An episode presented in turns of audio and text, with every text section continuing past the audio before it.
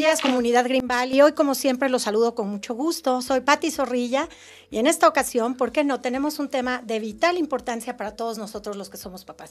Y bueno, yo creo que no solo para los que somos papás, en general, para la vida misma.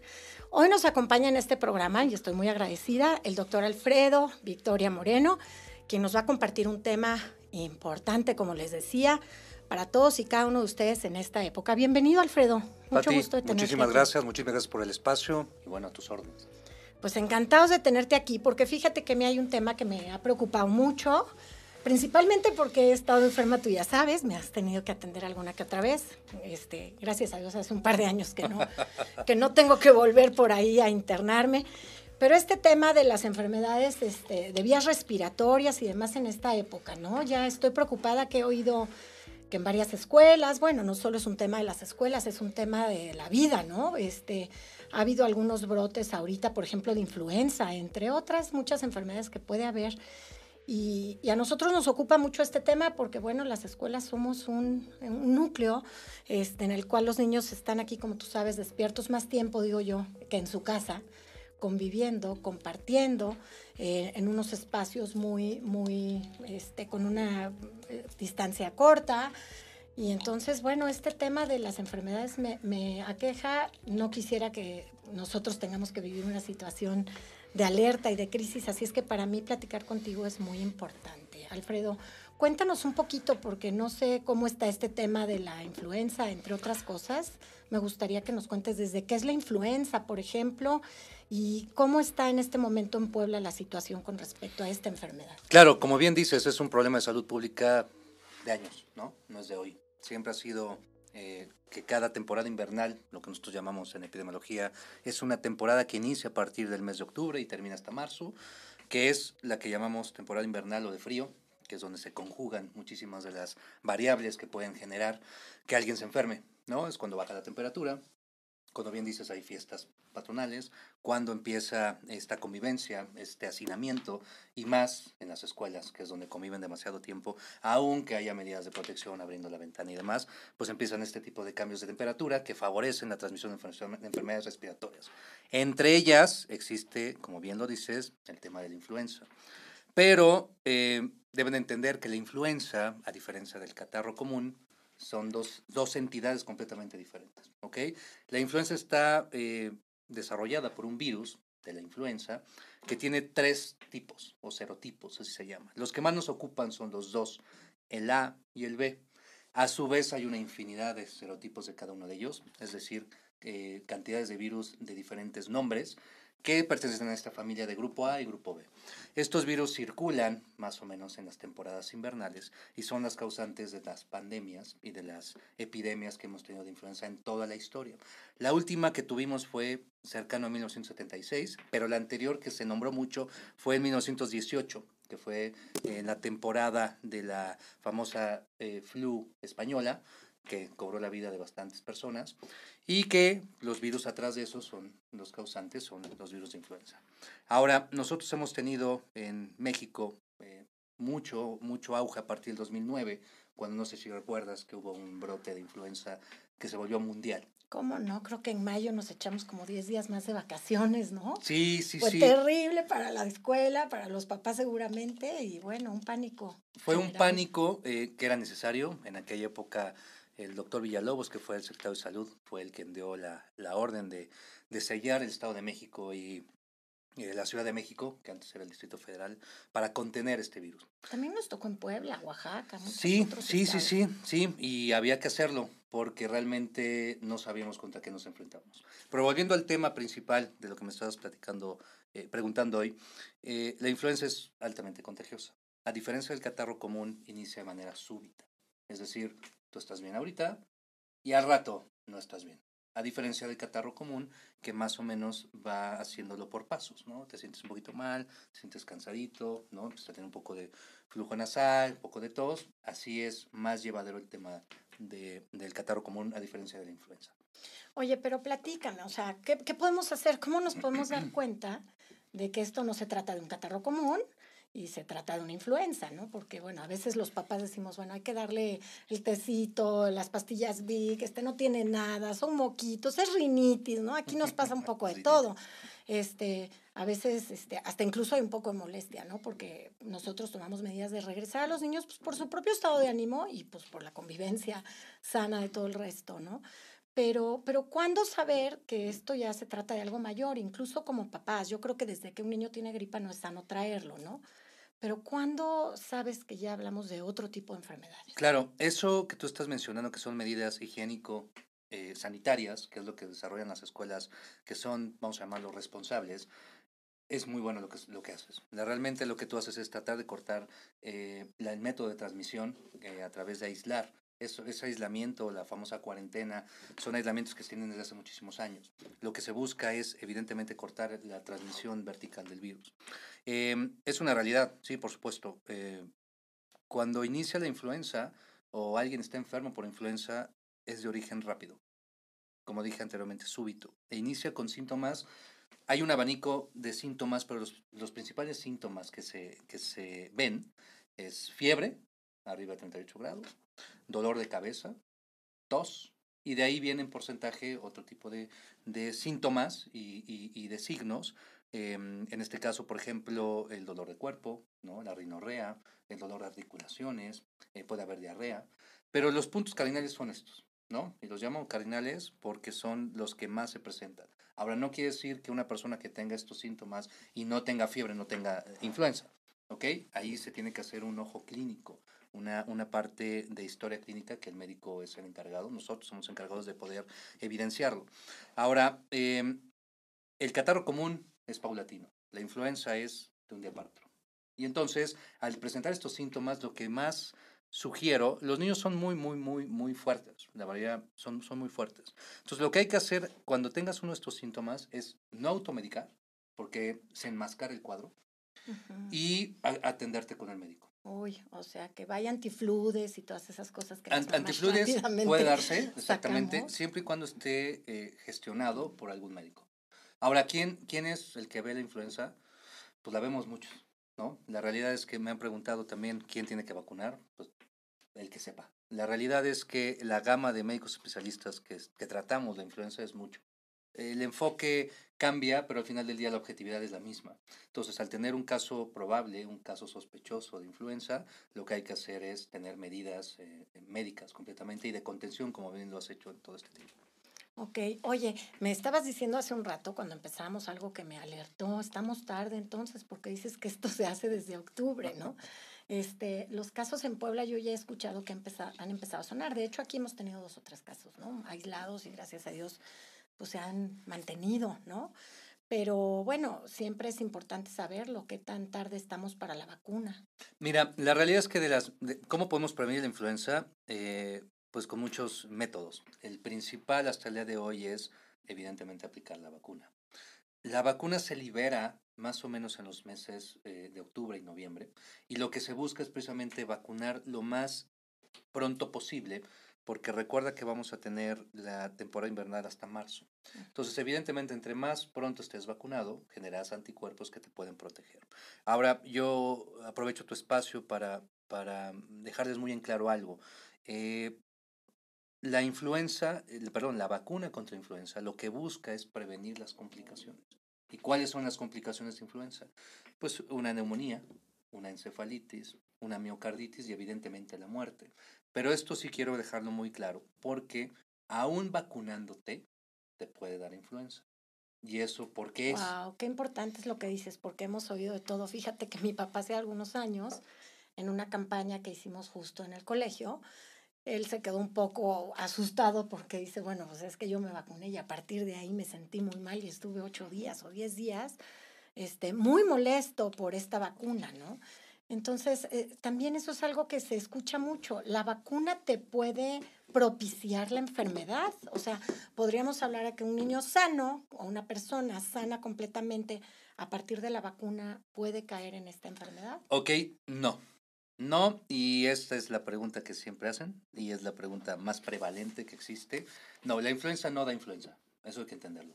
La vacuna contiene virus que están muertos, que están debilitados y la única función que busca la vacuna es generar anticuerpos para cuando esté esta, este virus. Pero para que me entiendan un poquito más, es, bueno, ¿cómo, cómo se hace la vacuna de influenza?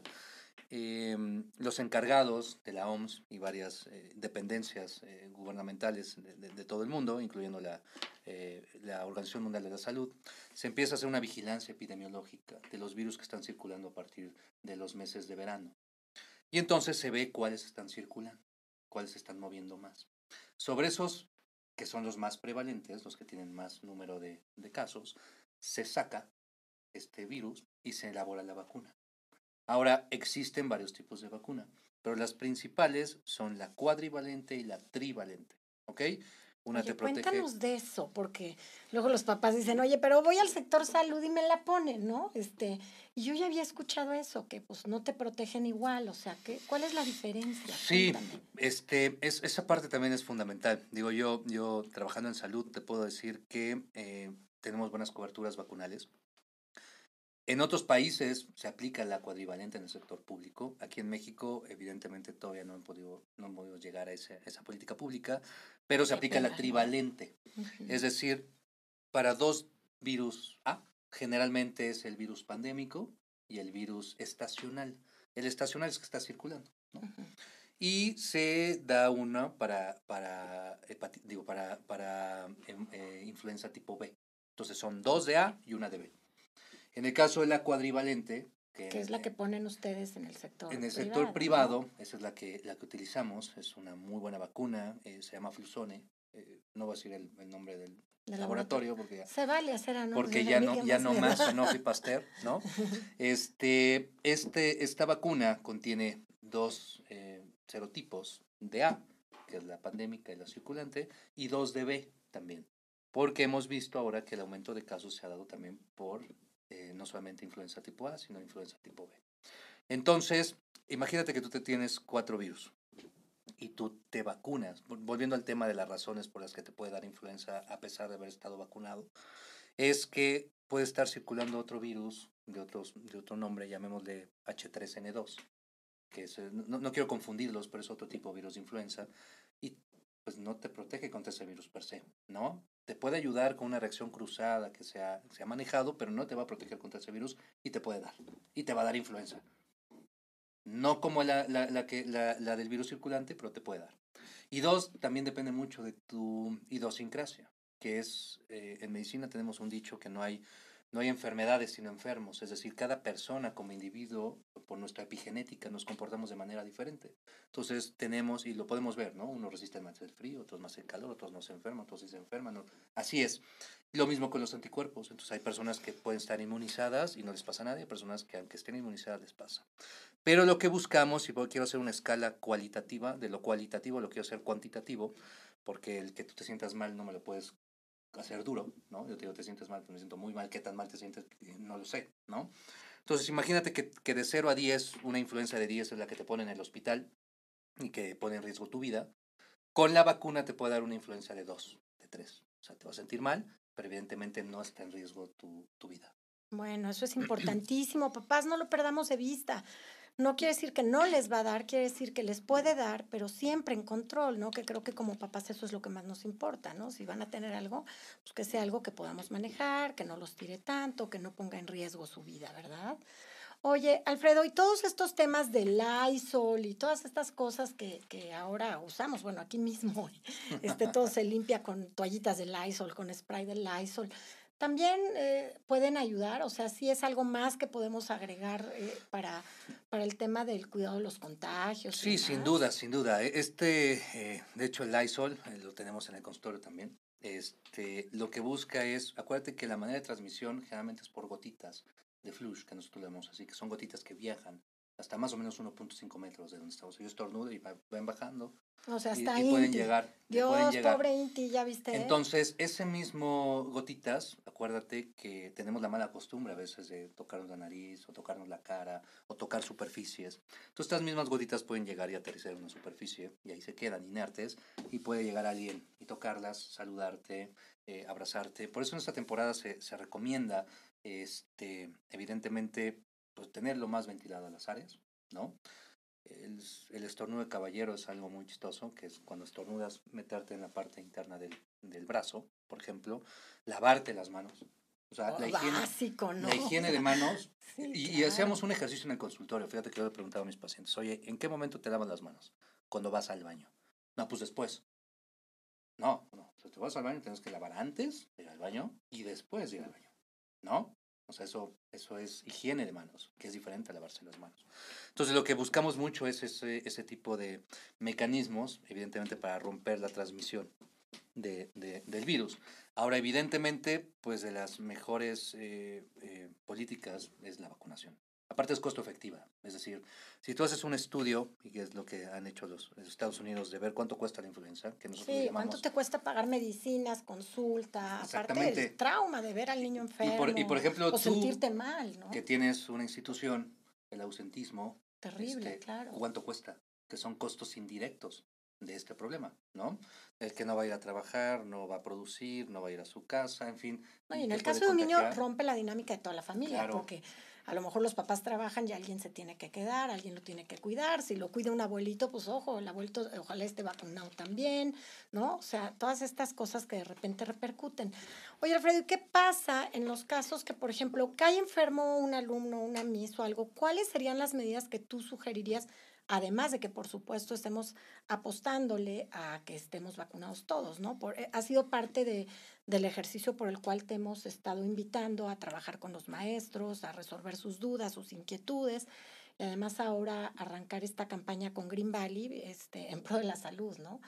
Pero independientemente de esa vacuna, pongámosle que con vacuna, sin vacuna, como sea, cae un maestro, cae un alumno, ¿Qué, ¿Qué, es lo que tú nos sugieres? Pues para que el papá que nos escucha este, tome medidas o que incluso nosotros podamos tomar algunas medidas, porque como bien sabes, por, por cuestiones de CEP, nosotras no podemos cancelar clases así Claro. nomás, ¿no? ¿Cuándo sería un momento que dices, bueno, pues si pasa esto, se cancela, si hay un caso, pues qué se hace, ¿no? Me gustaría que nos, este, nos apoyes un poquito con, con esta asesoría, porque luego estamos perdidas, muertas de miedo y no sabemos qué hacer. Sí, sí, sí, he visto los chats. Mamitas, ¿qué hacemos, no? He visto los chats. Eso No los de este colegio, No, no los de este colegio. No, los de- he visto otros colegios. Mamitas, ¿no? Es muy, es muy prevalente el mamitas. Me, me da mucha ternura. Pero bueno, el tema principal que tú dices, tienes mucha razón. Este, eh, ¿Qué tenemos que hacer? La realidad es que identificamos los casos, ¿no? Em, tenemos que hacer algo que se llama eh, definición operacional. O sea, ¿qué es una definición operacional? Es, eh, figúrate que nosotros tenemos que abordar la mayor cantidad de personas que puedan estar infectadas. Ahora, no todas están infectadas en el mismo momento, al mismo tiempo, ¿no? Todas están de acuerdo al sistema inmune, pueden estar en diferentes fases. Eh, ya sea Naya, ahorita, perdón que te interrumpa, me cuentas eso de los contagios, ¿no? Porque luego también eso es importante. Claro. ¿Desde cuándo te contagias? ¿no? O sea, Ok. ¿Cuántos días tienen que pasar? Sí, ¿Ya sí, te salvaste sí. o no? Entonces, ¿qué es lo que más o menos ustedes han hecho de manera profesional? Es decir, bueno, no le voy a permitir la entrada a los alumnos que tengan los siguientes síntomas, ¿no? Este, eh, Tos, rinorrea, tos, flema, ya. Entonces, lo que tú estás haciendo es yéndote a lo más eh, sensible. Es decir, la definición operacional es, a ver, todo alumno que tenga estas características no entra. O todo este alumno que tenga estas características, que esté en el salón, se avisa. Y entonces vamos haciéndolo más, eh, más sensible, donde van a entrar la mayor cantidad de personas. Ahora, no todas las personas que presenten síntomas similares va a ser influenza. Puede ser otra infección respiratoria que está circulando también, ¿eh? porque tenemos rinovirus, que son la- el, el- catarro común, sigue circulando, ese va a seguir circulando porque las condiciones atmosféricas y de hacinamiento y de climatológicas favorecen la transmisión no solamente de influenza. Hay virus incita respiratorio, para influenza, rinovirus, siguen, ¿no? Ujú. Que ahorita va muy de la mano con el tema eh, que no te termino de contestar de, de, de cuando te aplican la vacuna y te da o no te da este, influenza. Entonces, lo que hay que hacer es una definición operacional. Y lo que hacemos nosotros, que, que fue parte de lo que platicamos, era, bueno, hay que estudiar los casos. Hay varias escuelas con evidencia científica de si das tratamiento profiláctico. Con profiláctico quiere decir, bueno, a lo mejor hay un, hay un, hay un niño en casa enfermo y en esa casa es un núcleo familiar de cinco personas, ¿no? Y a lo mejor esas cinco personas son aparentemente sanas, pero hay un abuelito o un adulto mayor que tiene, que vive con diabetes, con hipertensión, con problemas tiroideos, con enfermedades cardíacas, que es vulnerable. Entonces, lo que hay que hacer es un estudio de caso de la familia. Yo no soy pro de darle medicamento a todos, ¿sale? Sino simplemente hay que abordar el, el, el tema familiar, hacerlo tailored, de acuerdo a cómo es la familia, los factores de riesgo. No es tan sencillo nada más, ok. Oye, tailored, acuérdense papás, a la medida, como un saco, porque luego aquí muy gringo y, no estamos seguros de, entender todos lo que nos estás queriendo decir. Tienes toda la razón, te ofrezco una disculpa. A la medida de las familias. A la medida, la medicina tiene que ser, qué bueno que lo mencionas, la medicina tiene que ser a la medida, no es eh, en el caso de, de, familias o de clusters que son acumulados, ¿no? Entonces, si tuvieras una familia, por ejemplo, el niño... Eh, está enfermo o detectamos que tiene estos síntomas, eh, damos aviso, me das aviso y empezamos a hacer el, de manera eh, formal con la familia qué está sucediendo dentro del núcleo. No quiere decir que todos se van a enfermar, no quiere decir que a todos tenemos que dar tratamiento, no quiere decir que a todos tenemos que vacunar. Entonces, esa parte es la fundamental, porque no sé si has podido platicar con algunas mamás en años anteriores, que a lo mejor un niño se enferma y luego va cayendo uno que otro en la familia, ¿no? Y entonces ahí ya se vuelve un, un, tema de contención. Y eso se puede hacer porque volvemos a hablar de los costos de, de, que alguien se enferme y los costos aumentan. Entonces lo que hay que hacer es detectar un niño, como lo has hecho en todo este tiempo, y entonces dar, dar el aviso con nosotros. A los papás, bueno, al médico, por Sí, claro, claro, obviamente con, con, con, el mecanismo de información, de consentimiento informado a los papás y que los papás se, se hablen directamente con nosotros, que es lo que hemos tratado de hacer porque eh, hemos vacunado mucho, mucho en todos estos años. Y lo que buscamos con los papás, con los pacientes, con las personas que ponen la confianza en nosotros, es darle una certificación de vacunación. Es decir, yo, yo te voy a acompañar en tu proceso de salud, de enfermedad, porque yo te apliqué la vacuna. Es decir, en cuanto tú me avises que tienes estos síntomas, pues nosotros nos ocupamos en ese momento de hacer todo el estudio alrededor de tu familia y valorar qué es lo mejor para ti. Ese tema es seguir acompañando al paciente hasta que termine la temporada invernal para que se sienta con toda la confianza que no solamente es el proceso vacunal. O sea, te pueden hablar, dar un mensaje, claro, oye, claro, pues, claro. tiene esta tos, tiene así, así. Claro, claro. Eso está maravilloso. Eso es lo mejor. Yo creo que, bueno, las vacunas que a mis hijos les puso su pediatra, ¿no? Este, Jaime Cisneros, que además le mando saludos, le, le, tengo un gran cariño. Yo también lo acabo de ver hace este, Finalmente él, yo si algo les pasaba le hablaba, ¿no? Oye Jaime, esto, el otro, pero, pero es importante si tú vas a un centro de vacunación que puedas tener esto, ¿no? Este, porque muchas veces vas a que te vacune alguien que pues ya no es tu pediatra o por alguna otra razón no vas con un pediatra, no siempre los pediatras tienen las vacunas. Este, entonces tú vas a un lugar como, como el consultorio que tú tienes y la gente se vacuna y dice, bueno, pero no es mi doctor, ¿no? Él me la puso y luego... Sí, sí, claro, claro. Entonces, qué importante es saber que puedes dar ese seguimiento, ¿no? Sí, por supuesto. Este, volvemos al punto. ¿Quién tiene que vacunar? Este, yo respeto mucho a mis compañeros pediatras, de verdad que sí. Y sé que muchas mamás acuden al pediatra cuando las mamás se sienten mal. Pero sí es importante tomar en cuenta que el papá, la mamá o el adulto joven que sobrepasa los 18, 19 años, pues necesita otro tipo de especialista. Ya no es el pediatra. Tiene que verlo un médico este, pues, ya de adultos que también eh, pues, se ocupe. Y la parte vacunal es fundamental. Y esto es algo que sí me gustaría dejar aquí en claro. Eh, la vacunación es universal. ¿Y quién se tiene que vacunar? Todos. ¿Y cómo sabemos qué vacunas ponernos? Pues evidentemente tenemos una cartilla nacional de salud, pero que va por grupo de edad. O sea, yo ya no tengo una cartilla. ¿Estás de acuerdo que no voy a ir con una cartilla? ¿Qué, ¿Qué, va a pasar en mi caso? Exactamente. Eso es bien importante. Las enfermedades, me voy a hacer un poquito del contexto de influenza, las enfermedades que teníamos controladas, que eran prevenibles por vacunación, tal era el caso del sarampión, están reemergiendo. Es un, es un término ahora eh, epidemiológico que estamos viendo porque ha habido la no vacunación Qué terrible. En adultos jóvenes o adolescentes. Es decir, recordemos que la vacuna de niños va de cero, es como nosotros lo tenemos categorizado para tener un poco más de control, ¿no? De 0 a 9 años. De 10 a 19 años, que entran ya los, los adolescentes. De 20 a 59 años, fíjate, ahí se dividen dos, mujeres y hombres. Y de 60 en más que son los adultos mayores. En cada una de esas etapas de la vida te tienes que vacunar. No, bueno, te ni tienes que reforzar. Porque yo creo que mis chavos. Exactamente. Este, yo ya hace muchos años que no pasan por una vacuna. Y ese, este ese, ese no es tu problema. Es decir, pues tú debes tener un médico que dice, oye, todavía tienes que seguir. Y es un estudio que estamos haciendo que se llama la, la evaluar las oportunidades perdidas de vacunación. ¿Y qué es esto? Rápidamente, es un proyecto de investigación que estamos haciendo de que una persona que es elegible para ser vacunado, por ejemplo, tú eres elegible para tener un refuerzo, vas a un consultorio médico, a lo mejor llevas a tus hijos, tienes contacto con el personal de salud y el personal de salud debería, ¿no? De preguntarte, oye, Pati, ¿tus vacunas cómo están? ¿No? O te has hecho tu eh, citología, ¿no? O tus estudios de la mujer y a veces no lo hacen. Entonces, en ese momento, aunque sea privado, ¿eh? Se pierde la oportunidad, ¿no? Tú agarras a tus hijos, ah, muchas gracias, y ya se va. Y se pierde la oportunidad de recordarte que te tienes que vacunar. Bueno, de hecho, vas con los hijos a ver otras cosas y muchas veces no sabes. No sabes, por eso yo les digo que los adultos tienen que ir con adultos. Para que tú claro, tengas es más, yo, yo, no me imagino a mi hija yendo al pediatra ya ahorita, y no tiene 20, ¿me entiendes? Tiene 15, pero creo que ya, ya tiene otras necesidades.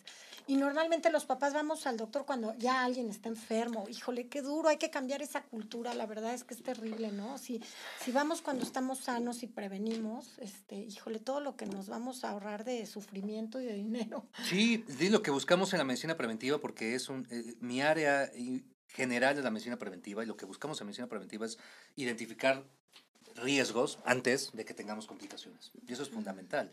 Pero a nadie le gusta, ¿no? Que le digan, es un tema psicológico, que hoy te sientes bien, tú te sientes bien, y a lo mejor hacemos un eh, estudio que te toca, ¿no? Por edad o por género, y nos arroja algo. Ese proceso psicológico, nadie quiere estar enfermo, nadie queremos estar enfermos. Pero es mejor detectar de forma oportuna y poder decidir de forma oportuna. Lo hemos hecho con tumores, con cánceres, con problemas cardíacos, con problemas de intolerancia, con problemas de, de, diabetes, que si lo hacemos más cerca, más temprano, podemos tener eh, eh, desenlaces favorables. Y una parte de esos es la protección a través de las vacunas. Pero es muy amplio el tema. Entonces, regresando al tema de vacunas y volviendo al tema de tu papá, eh, ¿Por qué a veces la gente que se vacuna le da tos o fiebre o le empiezan a tener un cuadro gripal? Muchas cosas son causa-efecto y otras son casualidad. Y te voy a explicar por qué. Yo no podría haber garantizado en el caso particular de tu papá que tu papá no haya estado expuesto en su trabajo, en la oficina, em, en el transporte o en alguna clase que tuvo, que hoy, hoy estamos encerrados, por ejemplo, y cuando hace frío estamos más encerrados, y que alguien tuviera otro tipo de virus. Yo no le puedo asegurar. Tú sabes, cuando llegas a, vacunarte, yo te vacuno y tú ya estás infectado de algún virus y que sí, mediante el desarrollo de la inmunidad o de algunos marcadores que tenemos dentro del cuerpo, se puede generar o favorecer en ese momento que algo que ya tengas salga, empieza así. Por eso mucha gente lo, lo desarrolla, pero es la temporalidad y es el momento que estamos viviendo. O sea, yo no puedo asegurar que hoy si yo te vacuno en este momento, yo no puedo saber si tú has estado expuesta o si ya tienes un virus. No hay. Ahora, es una realidad que sí hay efectos secundarios a las vacunas. Sí.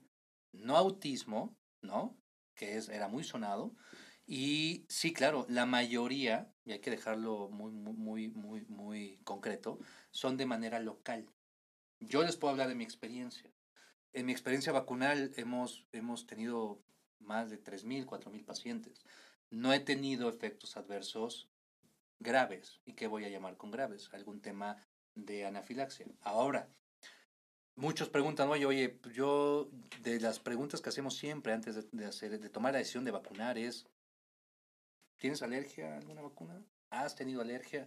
las personas que han tenido alergia no, no las vacunamos, no las obligamos a vacunarse, simplemente por ejemplo, no lo hacemos. Esta gente que tiene alergia al huevo, por ejemplo, por ejemplo ¿qué pasa? ¿Se vacunan? ¿No, no se vacunan? ¿No? No. No, hay que analizar otras estrategias, entre ellas la, la que nosotros llamamos de rebaño o capullo. Por ejemplo, imagínate que tú no puedes ser vacunada, pero está tu familia alrededor, ¿no? Los vacunamos a ellos, que es tu núcleo más cercano, y que es más Eso difícil. me protege a mí. Exactamente. Que es el fenómeno que le pasa a las personas que creen en las no vacunas. Que es, que mi hijo no se ha enfermado, no le vacunaron, se enferma. Todos alrededor estamos vacunados. Oye, mamá o papá, pues es que todos los demás, todas las mamás o papás de los otros niños, sí los han vacunado. Entonces, no se ha enfermado hoy porque estamos en, un, en una este, inmunidad de rebaño. Pero, si lo sacas de ese lugar, es muy posible que se infecte. Wow. Oye, Alfredo, y cuéntame una cosa, o sea, por ejemplo, hoy estamos aquí y alguien de los que nos acompaña este, tiene, cae con un tema de influenza. ¿Cuántos días después de esto es posible o se puede esperar que yo podría contagiarme o alguien que no esté vacunado, etcétera? O sea, pensando en el aula, ¿no? Hoy nos avisan que tenemos un chiquito que acaban de diagnosticarle que tiene influenza. ¿Cuántos días más este, o desde cuándo estuvo pues, todo el grupo expuesto al virus? Dos días antes. Dos días antes pudieron haber estado expuestos ellos, la familia o la gente alrededor. Y, hasta dos días después puede, caer. Puede, puede, exactamente dos días después caer y puede contagiar de los, del momento en que inicia los síntomas, cuatro días después puede seguir siendo contagioso. Ok, o sea que si ya pasó una semana, digamos que no, el compadre que te contagió no fue el mismo. Puede ser, exactamente. O sea, buscar la relación de causa-efecto es, es complejo. Acuérdate que hoy los fenómenos de salud, o la mayoría de los fenómenos, ya no se explican con una sola causa, son multifactoriales. ¿Por qué unos se enferman y otros no? ¿Por qué este, unos les sirve el tratamiento y otros no? Es, es, son razones multifactoriales. Pero en el caso de la escuela, sí sería importante, pues tú tienes tus medidas hasta acá. Y la otra parte es el empoderamiento de los papás para hacerse cargo de, esta responsabilidad, porque al final del día es un tema de protección de todos. Claro, claro, nos corresponde a todos.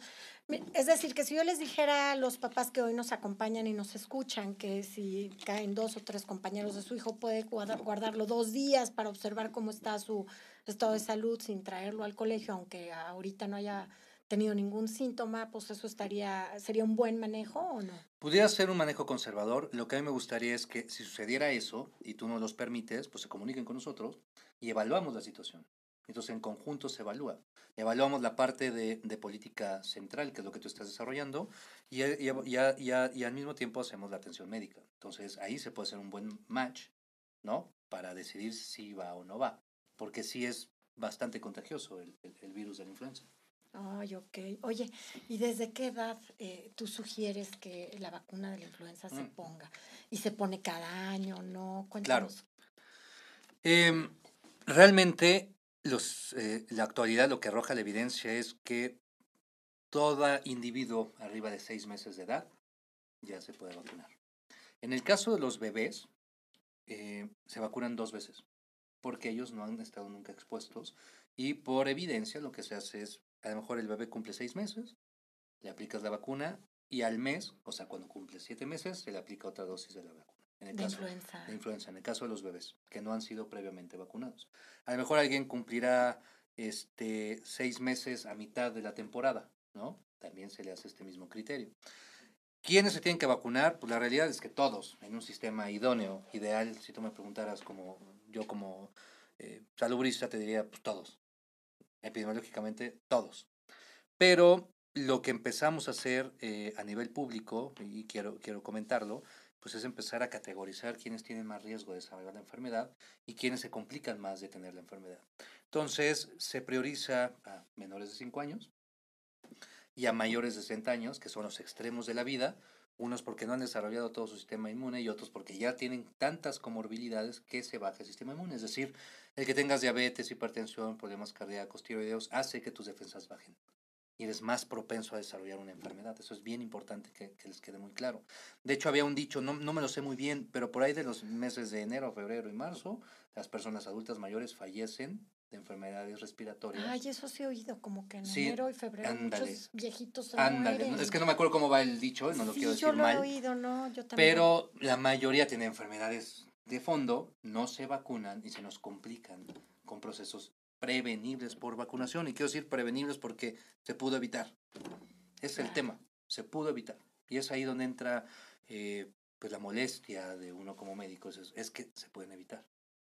Sí, terrible, tienes toda la razón. Oye, y cuéntame una cosa, esta es una vacuna que cualquiera puede ir al sector. Ya sabemos que no está, que no, que no cubre todo lo que cubre la, la vacuna que, que ustedes en, en, el sector privado ponen, pero sí, el, el sector este, público pues, no se dará abasto, ¿no? O sea, ¿cómo le hacen? O también puede ir cualquier gente a ponérsela, porque este, yo he escuchado un poco esto. Sí, y va a ir en función de la cantidad de vacunas. Nosotros en el sector público, este, cuando me tocó dirigir una jurisdicción sanitaria, lo que hacemos es un programa operativo anual y nos movemos por indicadores y personas en base a nuestra densidad de población y calculamos el número de personas que van a estar expuestas y el número de dosis que tenemos que aplicar.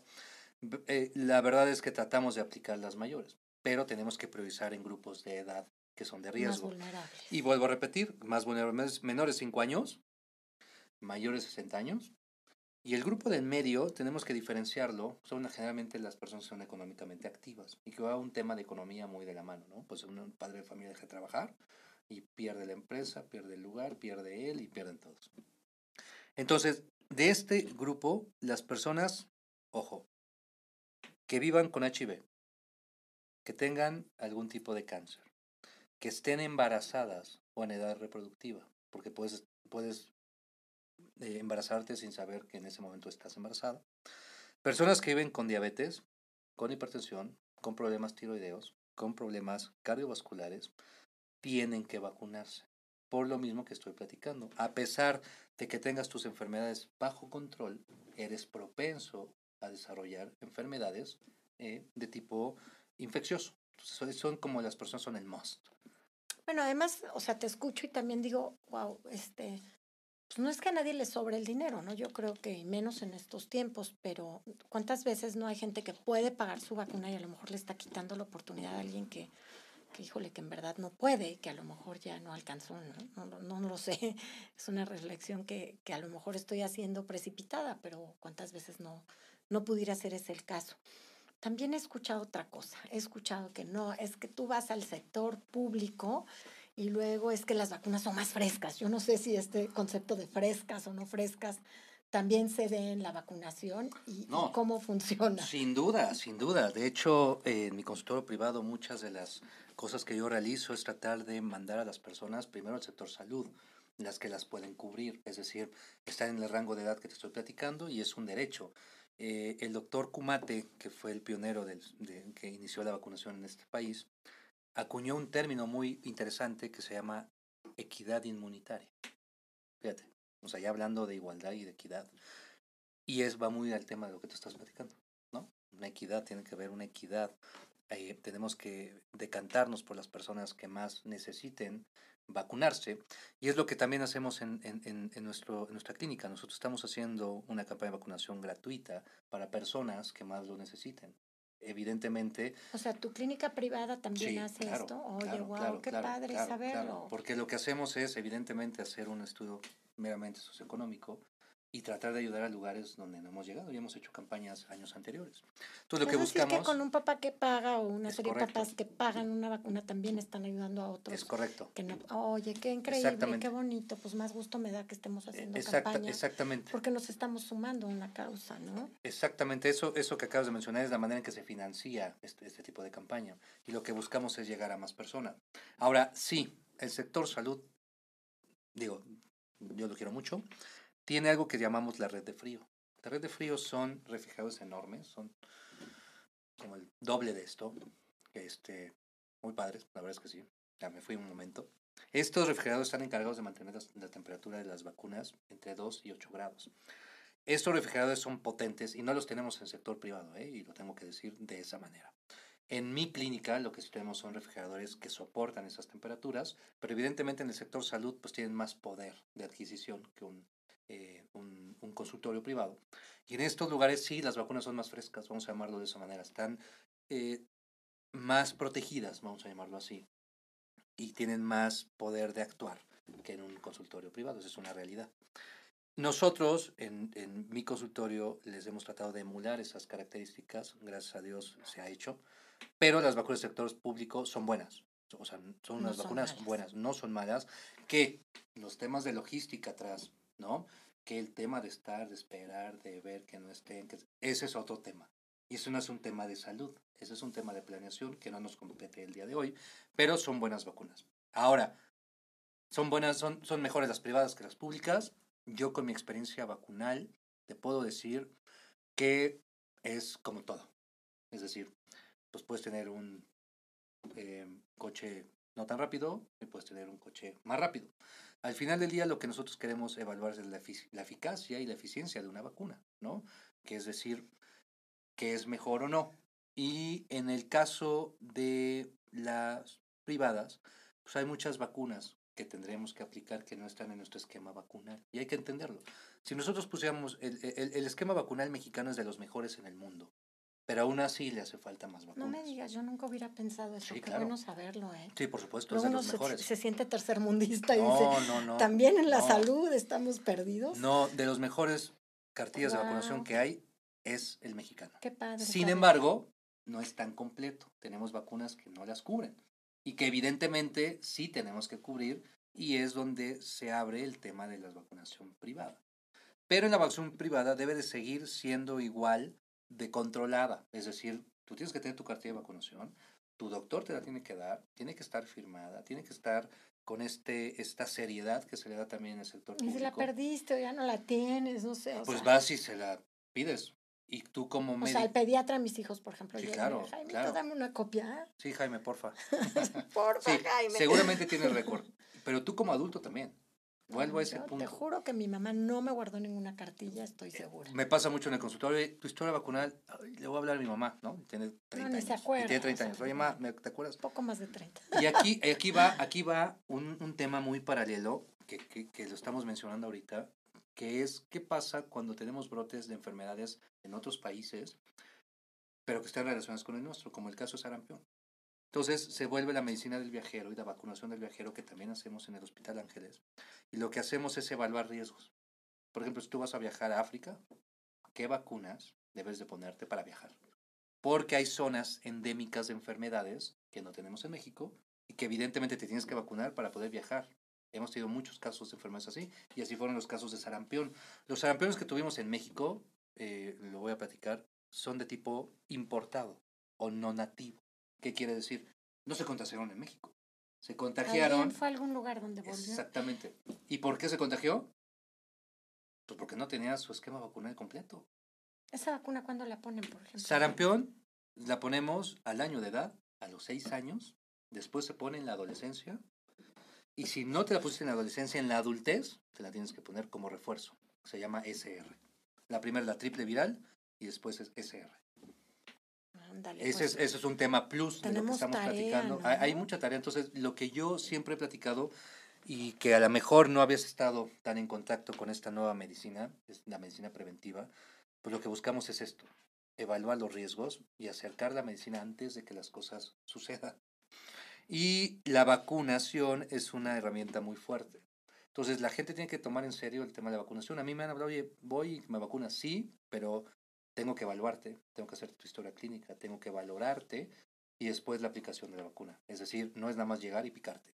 bueno, eso, eso la verdad es que pues, lo haces tú, pero si alguien va al sector salud no creo que te hagan ni media historia clínica. Entonces, sí hay diferencias, ¿no? O sea, es verdad que uno este, tiene que también observar este tipo de cosas, ¿no? Porque lo que decías, a lo mejor no eres candidato a la vacuna y ya te la pusieron. Claro. Ahora, yo no sé si te pregunten siquiera, oye, ¿tienes una alergia? O sea, la verdad es que no lo sé. No he llevado a mis hijos, no por otra cosa, pero no los llevé nunca y no lo sé, ¿no? Pero yo no sé si eso lo hagan. Claro, claro. Casi quiero mandar a alguien a checar. Y debes, y debes de, de exigir tu, tu cartilla. Tu cartilla es una forma en que tú tienes control de las cosas. Y entonces tú puedes llegar a exigir en el sector salud, oye, mi cartilla, y llegar con el doctor y a ver, no tengo esta vacuna. Y que el doctor te resuelva el problema. Esa es, esa es una realidad. Esa es una realidad. Pero hoy, fíjate, eh, y aprovechando el, el, sector socioeconómico que estamos platicando indirectamente aquí, las personas, fíjate muy bien, que menos se vacunan, que menos se vacunan, son de clase media a media alta. ¿Y eso por qué ocurre? la gente piensa que tenemos mucha lana para pagar la enfermedad o qué pasa no, por ahí. Lo que pasa es que los movimientos antivacunas han recobrado mucha fuerza a través de redes sociales, a través del Internet, y entonces eh, se habla más de este tema porque tenemos más acceso a este tipo de, de tecnologías de la información. Y estas informaciones son malas informaciones, es decir, no están basadas en evidencia y son más de un sentir. No sé si has estado alguna vez que te aplicaba alguien, oye, no pongas esta vacuna porque a mi abuelita, a mi primo, a mi tía, la amiga del amigo, el primo de un primo, le pasó bla, bla, bla, ¿no? Y tú te genera esta condición de que das por hecho una verdad que no te consta, ¿no? He tenido pacientes que son antivacunas y que platicando me dicen que han tenido experiencias no propias, no cercanas, sino de gente alrededor. Y entonces empiezan a investigar. Así fue el brote que nos pasó en Nueva York, eh, el de sarampión que hubo hace unos meses, porque había condiciones así. Que le dijo una comunidad religiosa, no, no, no quiero decir el nombre, que las vacunas contenían virus muertos de carnero, de pollo. Ay, no, yo y entonces esa comunidad no se puede vacunar con ese tipo de cosas que contienen cosas animales. Y entonces dejaron de vacunar y los niños se murieron, se contagiaron de sarampión. no entonces el tema principal es que como tienes acceso a información, mala información o falsas contraindicaciones, esto es lo que pasa. Vuelvo al punto importante y no me he cansado, y, y lo hemos hecho a través de redes sociales y por teléfono. Por más eh, rara, tonta la pregunta que ustedes tengan en función de una vacuna, háganla con alguien, en este caso con nosotros, que somos especialistas en esto, y se la respondemos. Pero no vayan de boca en boca, ¿no?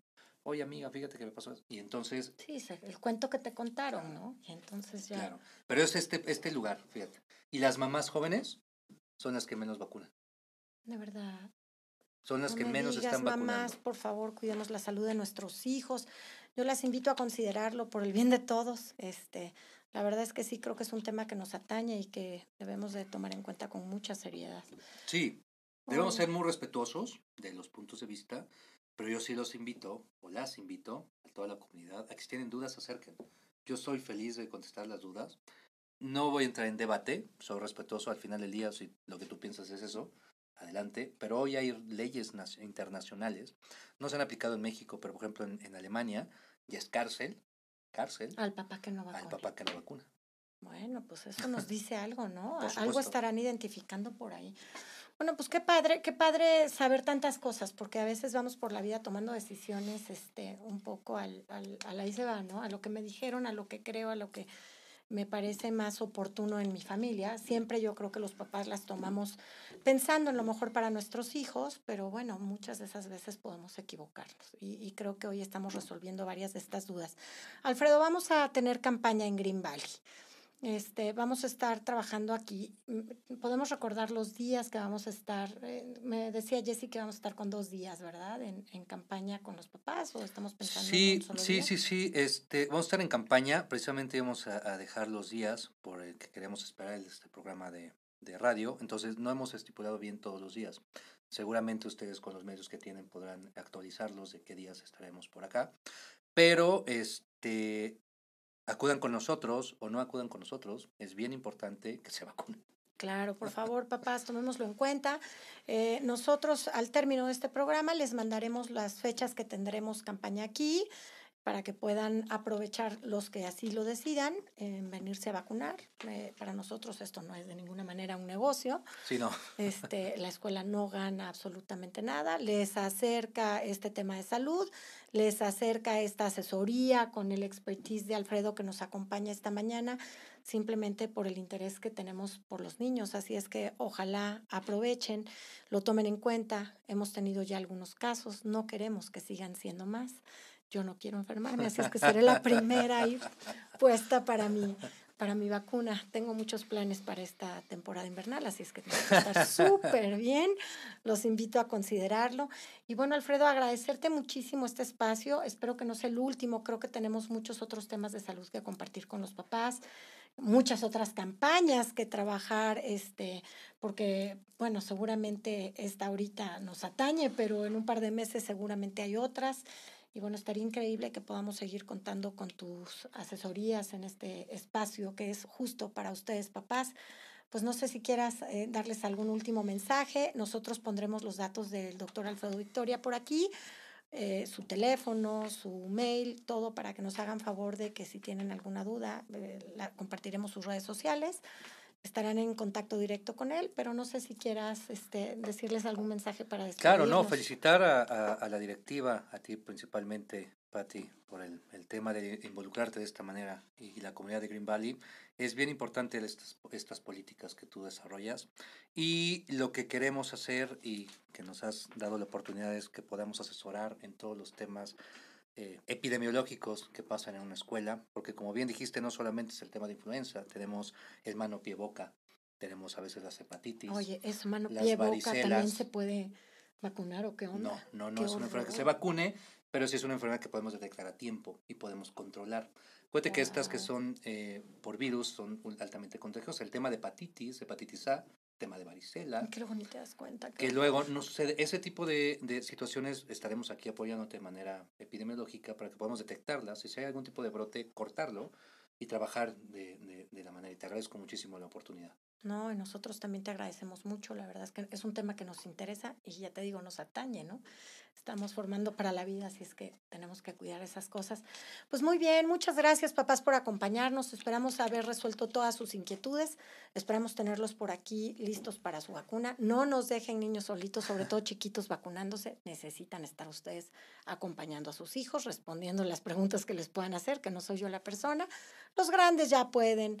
Y además les digo una cosa eh, que me pasó un día muy chistosa con mi hijo Fede, ¿no? Este, de chiquito, pues no, las vacunas, no, mamá, no, mamá. Y claro, cuando hubo campaña en el colegio venía y ponía su brazo, ¿no? Y era chiquito, tendría 10, 11 años, pero aquí que no lo vieran que él tenía miedo a una vacuna. Entonces de repente hasta te armas de valor. Eh, pondré el ejemplo con la, con la vacuna. Muy bien. No sé si será la primera, pero pues este, aquí estaré poniendo el ejemplo. Y bueno, en pro de la salud, muchas gracias Alfredo. Hasta pronto, papás. Nos seguimos escuchando. Muchas gracias. Hasta luego.